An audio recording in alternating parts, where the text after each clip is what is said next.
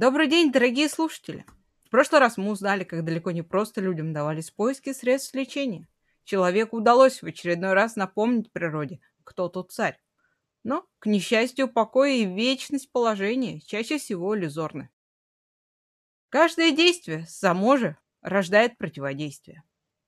Да не будем вдаваться сегодня в диалектику, а лучше узнаем, какой очередной ответный удар может готовить нам природа. Глава восьмая. Месть моря.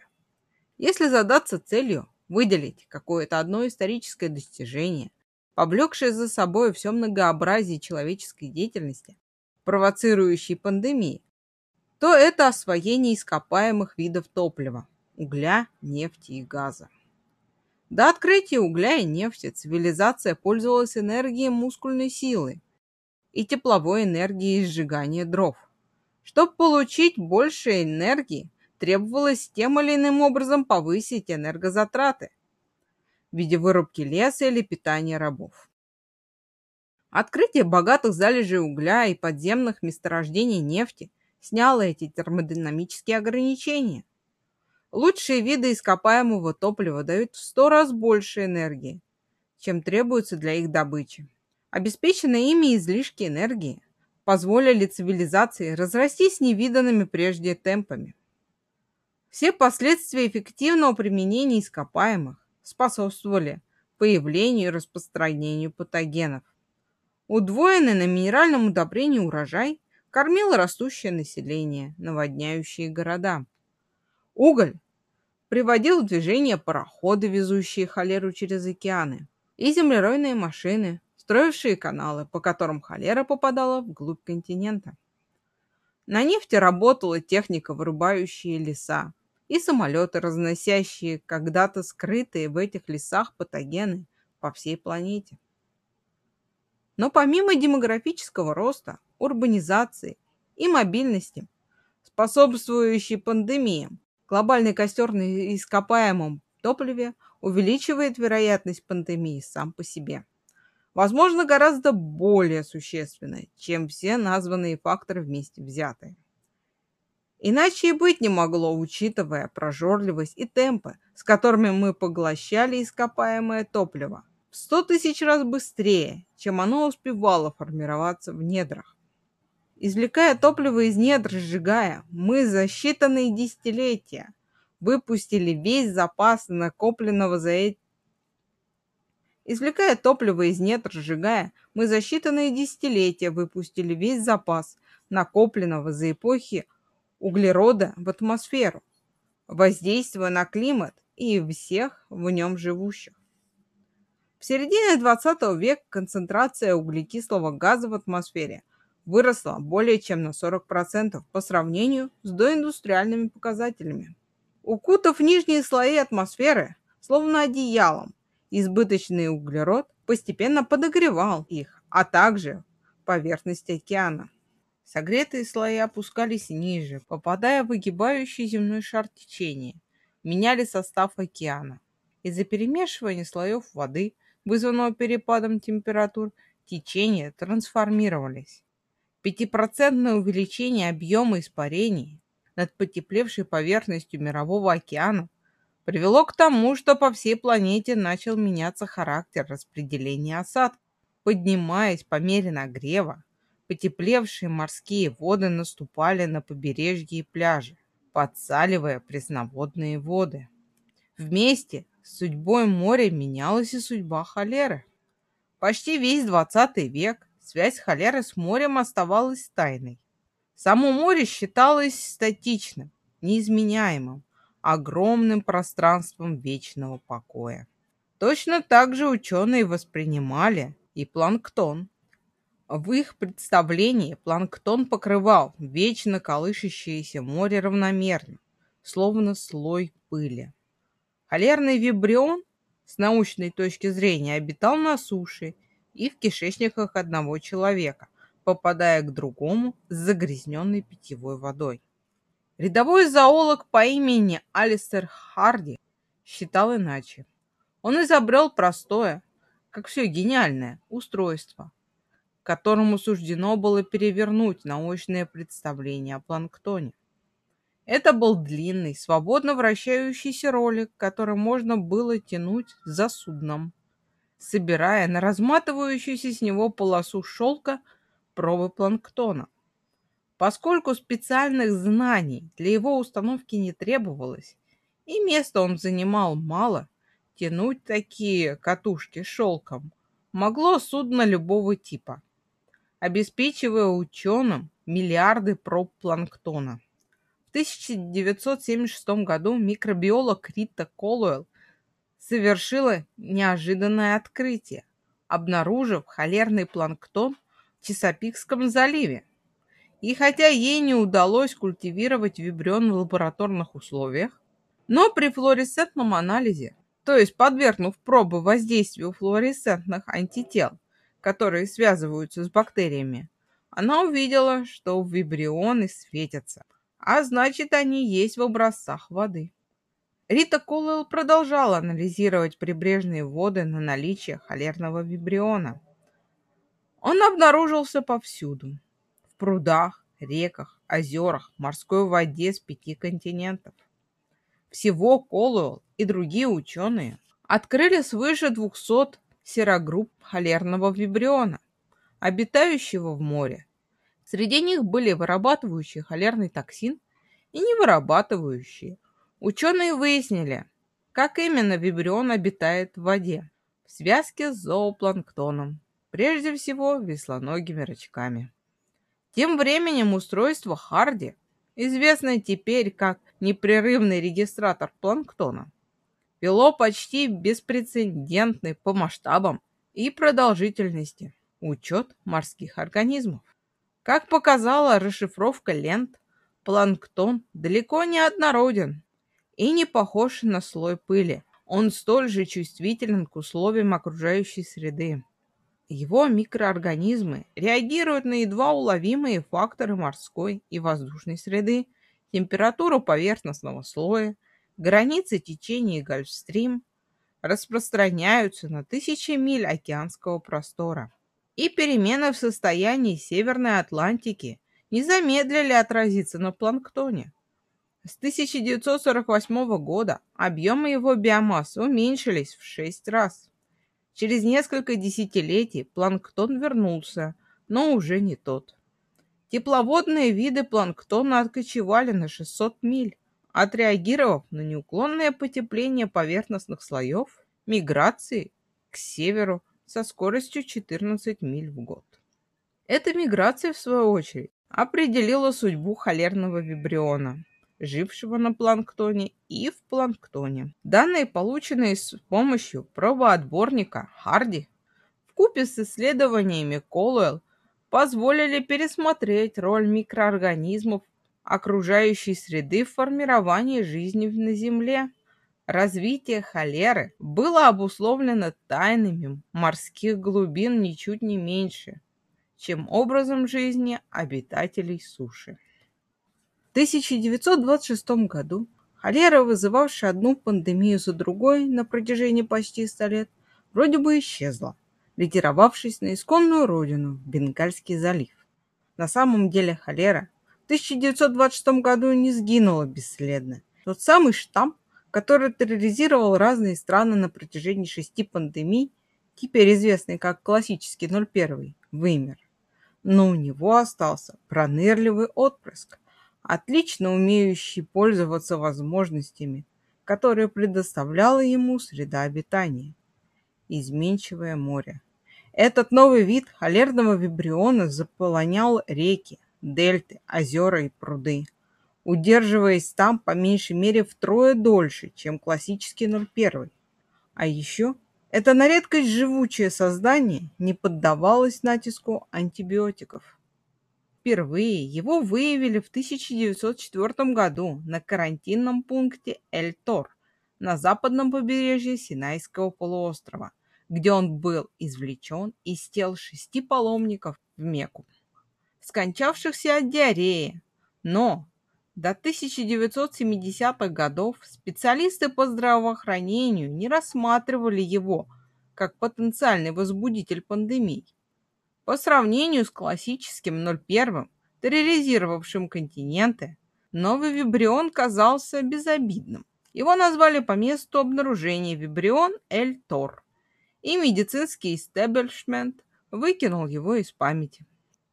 Эль-Тор напомнил о себе в 1937 году, вызвав вспышки холеры на архипелаге Спермонт. Скопление изолированных коралловых атоллов, лежащих ниже уровня моря у побережья Южного Сулавеси. Однако международного внимания они не привлекли. Несмотря на 65% смертность среди заболевших, за пределы далекого Сулавеси эпидемия не вышла, и специалисты ВОЗ не расценили ее как холерную. Организация определила вызванную Эльтором болезнь как некую особенность, обусловленную местными обстоятельствами. Ее назвали парахолерой, и никаких чрезвычайных мер по сдерживанию принимать не планировали. Со стороны ВОЗ это был серьезный просчет. С изменением внешних условий на Спермонде изменился и характер вспышек парахолеры Эльтор. Несколько лет после первой эпидемии Сулавеси страдал от все более обильных дождей, штормов и подъема уровня моря. Из-за повышения уровня моря колодцы постоянно подтапливала соленая вода. В 1961 году пара холера Эльтор резко расширила охват, перебравшись с Сулавеси в другие районы Индонезии, а также на Филиппины, в Малайзию и Таиланд. К лету Эльтор разбушевалась в южно-китайской провинции Гуандун, где погубила от 30 тысяч до 50 тысяч человек, по оценкам западных обозревателей. Как свидетельствуют их отчеты, эпидемия косила целые деревни. Оттуда она просочилась в Гонконг и, наконец, в Южную Азию – оплот классической холеры. Поскольку она по-прежнему путешествовала инкогнито, как пара холеры, международные правила о карантинах и оповещениях, относящиеся к холере настоящей, к ней не применялись. В 1971 году Эльтор пришла в Африку, где до тех пор о холере не слышали. Первый удар она нанесла по огромной толпе, собравшийся на церемонию обрезания могущественного шейха на берегах озера Чад, пресноводного водоема, расположенного на территории Чада, Камеруна, Нигерии и Нигера. Для неприхотливого вибриона Эльтор лучшего прибежища, чем этот мелкий, теплый, забитый планктоном водоем, придумать было нельзя. Из-за активного строительства плотин Отведение воды для орошения земель и мелиорации берегов озеро находилось на грани пересыхания. К 2000 году Чад, когда-то занимавший свыше 10 тысяч квадратных миль, сжался до 600 при глубине меньше полутора метров. Смертельные эпидемии в бассейне озера Чад вспыхивали год за годом. Наконец, ВОЗ признала, что никакой парахолеры, мягкой формы холероподобного заболевания, характерного для определенных удаленных местностей, не существует. Эльтор – это самая настоящая холера со всей ее грозной вирулентной мощью. После сорокалетнего перерыва триумфального укрощения холера вернулась. Началась седьмая пандемия. В 1990 году холера нагрянула в Южную Америку, где они не вспоминали с 1895 года. И снова ее прибытие совпало с определенным климатическим явлением, в данном случае южным колебанием Эль-Нинья или Энсо. Эль-Нинья возникает с периодичностью от 2 до 7 лет, обычно в районе декабря. Оно начиналось, когда стихали пассаты – не дававшие омывающим Индонезию теплым водам перемещаться на восток. На тепловодной зоны скапливались дождевые облака, которые, словно валун, перегородившие русло, нарушали привычную климатическую картину в других регионах, приводя к сухим зимам на северо-западе США, усилению дождей в Восточной Африке и пожарам на севере Австралии. Накатившие в конце 1990 года на западное побережье Перу теплые массы Эль-Нинья изменили не только прибрежные течения, но и состав планктона. Популяции местного зоопланктона сократились под натиском популяции экваториального. Преобладающее течение, устремлявшееся вдоль берега на север, повернуло вспять. Для любого холерного вибриона таящегося в этих водах внезапный вброс теплой воды означал увеличение численности, живучести и смертоносности. В теплой воде холерный вибрион активнее вырабатывает токсин, иссушающий больного. В теплой воде бактерии легче прикрепиться к планктону, а значит она проживает дольше, даже в более суровых условиях.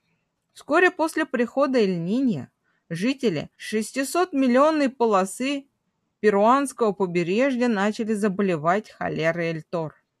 Органы здравоохранения рекомендовали перуанцам воздерживаться от взаимодействия с стоящими опасность прибрежными водами.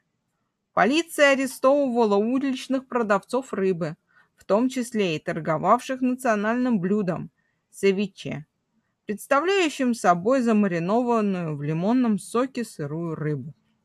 Тем не менее, к весне 1991 года холера сразила 72 тысячи перуанцев и начала распространяться на другие страны континента. Реки несли ее в Эквадор, Колумбию, Бразилию и границы США. Грузовые суда сбрасывали холерные балластные воды в бухте Молли-Бейн, Алабама, что привело к закрытию местных устричных ферм. Один из рейсов Aerolines Argentinas доставил холеру из Буэрос-Айреса в Лос-Анджелес в салате с холерными креветками, которым кормили пассажиров. Подпольные продавцы кокаина занесли холеру в захолустные деревушки на юге Мексики – где располагались посадочные полосы контрабандистских маломоторных самолетов. К 1993 году в Латинской Америке число заболевших приблизилось к миллионам, а число погибших составило около 9 тысяч. От гнева Эльтор удалось уйти только Уругваю и Карибам, но ненадолго. К 1994 году постепенно осваивающие территории холера, Эльтор, возможно, получившая путем переноса гены своей предшественницы, освоила новый трюк – способность выделять тот же тип губительных токсинов, что и классическая 01 в XIX веке. Таким образом, вибрион Эльтор, превосходящий прародителя выживаемостью в окружающей среде и устойчивостью к антибиотикам, сравнялся с классической 0,1 по смертоносности. Выработка эльтором токсина привела к резкому взлету смертности в Азии и Африке. С 2001 года по 2006 доля случаев, когда он вызывал несовместимое с жизнью обезвоживание организма, выросла с 30 почти до 80%. В 2007 году обновленный Эльтор стал преобладающим штаммом холеры в Южной Азии, в том числе в Непале. Три года спустя группа избежавших местной эпидемии непальских солдат, принятых на службу в ООН, погрузилась на самолеты, следующие на разоренные землетрясением гористый остров Гаити. В кишечнике их дождался своего часа обновленный Эльтор.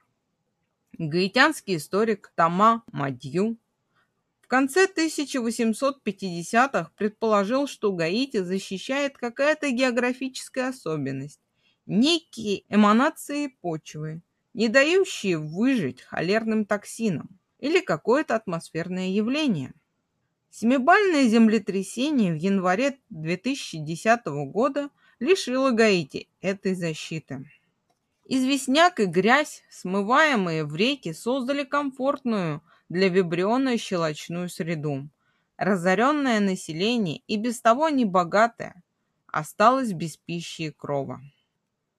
Седьмая пандемия, устроенная самым коварным, живучим и смертоносным штаммом холеры, оказалась наиболее долгой и масштабной пандемией этой болезни за всю историю человечества. Она продолжается по сей день. Никогда еще воздействие морских вибрионов на человека не было настолько очевидным. Из-за климатических изменений океан неуклонно теплел, приводя к увеличению вибрионных инфекций по всему миру, не только на Гаити. Резко подскочило число вибрионных инфекций на потеплевших Северном и Балтийских морях. В Соединенных Штатах с 2006 по 2008 год вибрионные инфекции выросли на 43%. Патогенные вибрионы распространились в районах, где холерной угрозы прежде не существовало, на Аляске, в Чили, в Исландии. Паразитируя в организмах моллюсков и ракообразных и грозя заразить их потребителей. Осенью 2011 года я встречалась с Ритой Колуэлл. Она прекрасно понимает, какие сдвиги произвел в научной парадигме ее труд. 30 лет назад, говорила она, нас поднимали на смех, стоило только заикнуться, что эта бактерия способна существовать в окружающей среде. Теперь это азбучная истина, подкрепленная убедительными доказательствами. И с ней считаются. Даже сейчас, спустя столько лет, она не может привыкнуть, что наконец победила. Но у Колуэлл есть чем еще всколыхнуть фундаментальную науку. Под воздействием окружающей среды меняется динамика не только у холеры, говорит она. По мере трансформации климата не менее значимую роль окружающая среда будет играть в динамике других, только возникающих инфекционных болезней. В истории холеры скрыта новая теоретическая база для понимания возникающих заболеваний, для которых окружающая среда, биологическая, социально-политическая, экономическая, выступает и источником, и движущей силой.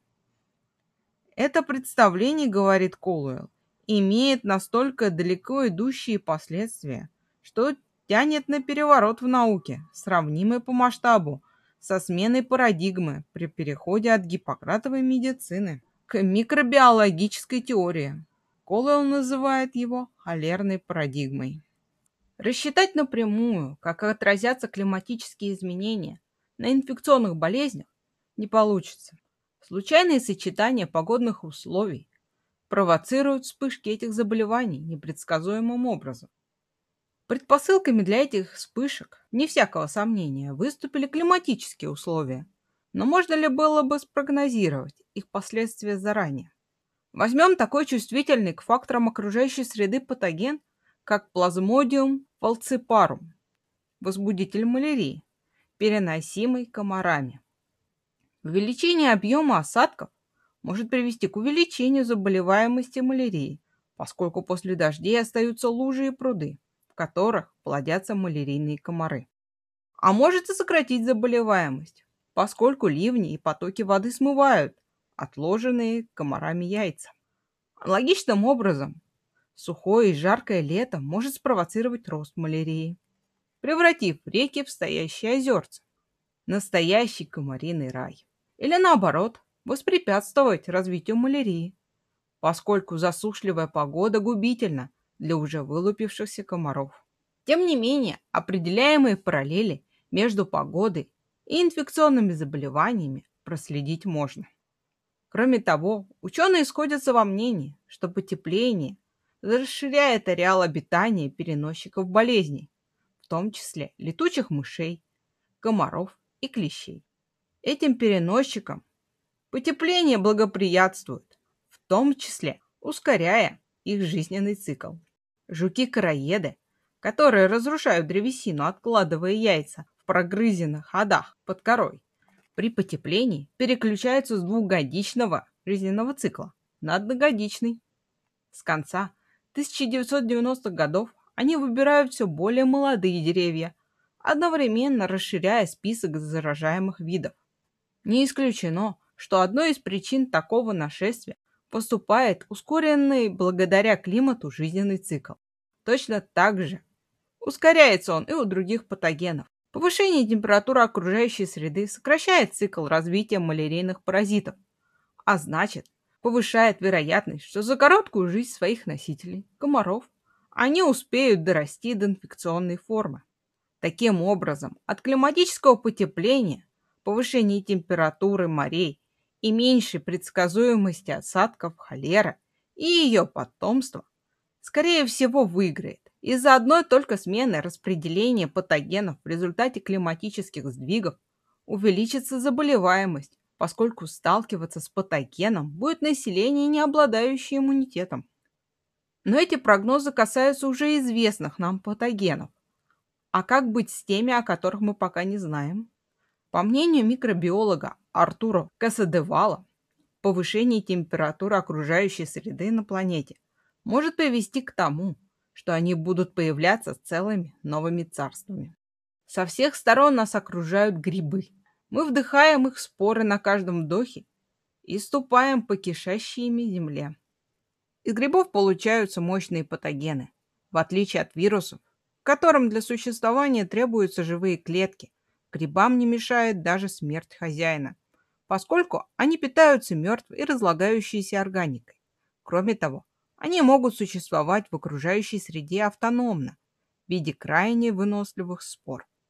И тем не менее, если патогенные бактерии и вирусы атакуют человека на каждом шагу, то из грибковых патогенов нам досаждают разве что случайно подхваченные кандидоз или микоз стопы.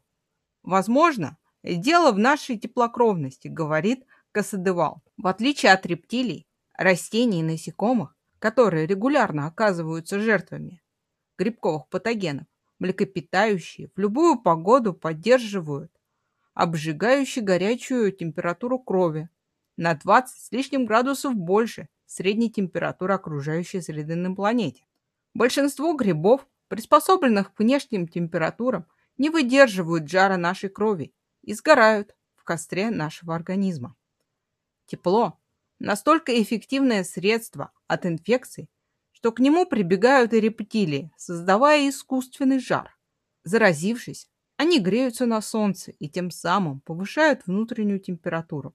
Как предполагает Кассадевал, не исключено, что именно благодаря усиленной защите от грибковых патогенов теплокровным млекопитающим удалось превзойти рептилий после того, как вымерли динозавры. Хладнокровный образ жизни гораздо экономичнее нашего. Теплокровность вынуждает млекопитающих потреблять в сутки в 10 раз больше калорий, чем потребовалось бы, будучи хладнокровными. И тем не менее, когда вымерли динозавры, их собратья, присмыкающиеся, не сумели занять освободившуюся нишу. Гегемония перешла к мелким, неэкономичным, но при этом неуязвимых для грибковых патогенов млекопитающим. Особенно важную роль теплокровность как защита от патогенов играла на самом раннем для Homo sapiens этапе обитания на Земле. Большинство наших патогенов были приспособлены в то время к температуре окружающей среды, поскольку именно во внешней среде проводили, по крайней мере, часть жизни. К сожалению, сегодня большинство патогенов передается нам от других млекопитающих, а значит, до нас они добираются уже адаптировавшимися к теплокровности. Тем не менее, напоминает Касадевал, мы по-прежнему избавляемся от них с помощью жара. Атовистического привета первобытных времен, когда повышение температуры тела спасало нас от патогенов. Беда в том, что теплокровность отталкивает грибковые патогены лишь постольку, поскольку температура нашего тела отличается от окружающей температуры привычный грибам. Если грибковые патогены эволюционируют направлении переносимости повышенных температур, разница пропадет. Технически такая эволюция возможна.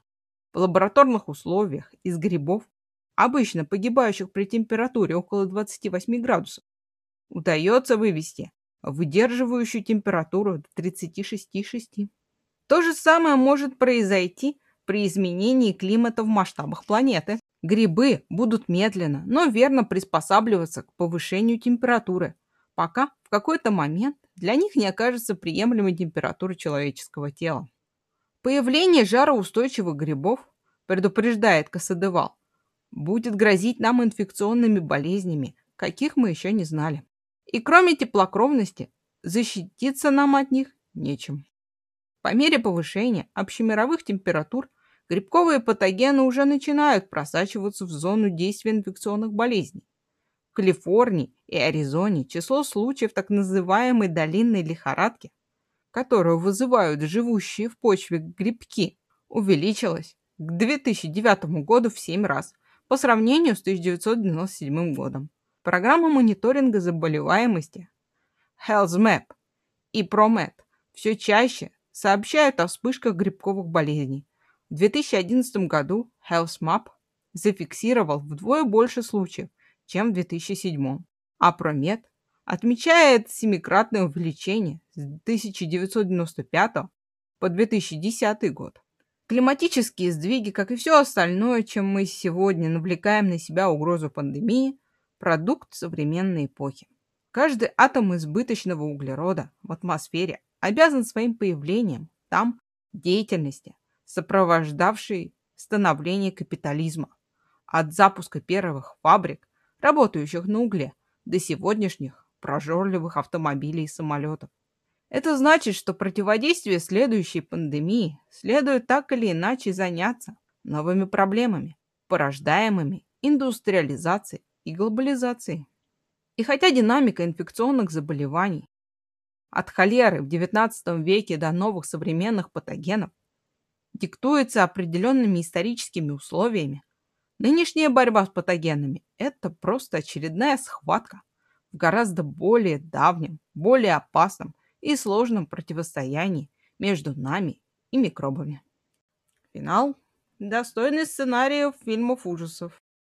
Хотя, кого мы обманываем? Жизнь бывает страшнее какого-нибудь кино.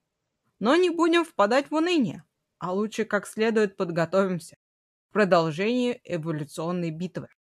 Для этого дождемся следующего выпуска и постараемся узнать врага поближе.